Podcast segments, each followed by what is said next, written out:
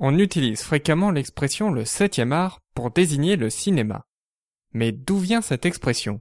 Et si le cinéma est le septième art, quels sont les six premiers arts?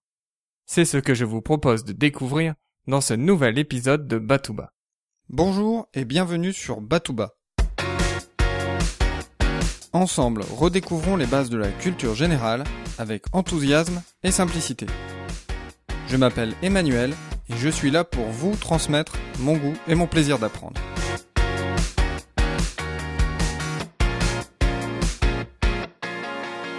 L'art est un sujet qui intéresse de près les philosophes. On peut en faire le constat lorsque l'on parcourt les différents sujets du bac de philosophie. Peu importe les sections, il y est fréquemment question de l'art. Prenons quelques exemples. Au bac littéraire de 2002, un des sujets était Sans l'art, parlerait-on de beauté? Au bac scientifique de 2008, L'art transforme-t-il notre conscience du réel? Et enfin, dernier exemple, au bac économique de 2011, L'art est-il moins nécessaire que la science? Il n'est donc pas étonnant que la classification des arts qui a inspiré le terme septième art soit à l'origine celle d'un philosophe. Il s'agit du philosophe allemand Hegel. Laissez-moi vous citer quelques lignes de l'introduction à l'esthétique. D'une façon générale, le but de l'art consiste à rendre accessible à l'intuition ce qui existe dans l'esprit humain, la vérité que l'homme abrite dans son esprit ce qui remue la poitrine humaine et agite l'esprit humain. Plus loin il ajoute, c'est ainsi que l'art renseigne l'homme sur l'humain, éveille des sentiments endormis, nous met en présence des vrais intérêts de l'esprit. Hegel propose alors un système qui classifie les arts selon leur degré de spiritualité. On commence donc par l'art le plus matériel et le moins spirituel. Il s'agit de l'architecture, qui, à travers la régularité et les formes symétriques, nous offre un reflet de l'esprit. Vient ensuite la sculpture. Pour Hegel, la sculpture trouve son apogée dans la Grèce antique, et spécifiquement dans la représentation des formes humaines. L'élément spirituel est cette fois directement représenté dans la matière.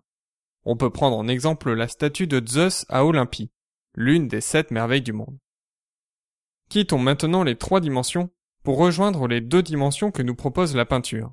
Cette fois, la spiritualité est exprimée par les formes et les couleurs. Le quatrième art pour Hegel est la musique, qui est capable de faire naître en nous des sentiments à travers une succession de sons. Enfin, le cinquième art est la poésie, l'art qui s'exprime par la parole. Hegel se limite donc à cinq arts. Nous sommes au début du XIXe siècle lorsqu'il propose cette classification, et le cinéma n'a pas encore vu le jour. Mais alors, qui a, pour la première fois, utilisé le terme septième art? On doit ce terme à l'un des pionniers de la critique cinématographique, Ricciotto Canudo. Dans sa théorie, Canudo reprend les cinq arts proposés par Hegel et y ajoute la danse. Pour lui, le cinéma propose une synthèse des arts, car il concilie, d'un côté, les arts de l'espace, architecture, sculpture, peinture, et d'un autre côté, les arts du rythme, la musique, la poésie, et aussi la danse. Proposée au début des années 1920, l'expression septième art fait aujourd'hui partie du langage courant. Pour conclure cet épisode, je vous propose de voir si depuis les années 1920, de nouveaux arts ont été définis. Le huitième art ne semble pas clairement attribué. On parle parfois de la photographie, de la télévision, ou encore de la radio. On les retrouve même parfois regroupés sous le terme d'art médiatique.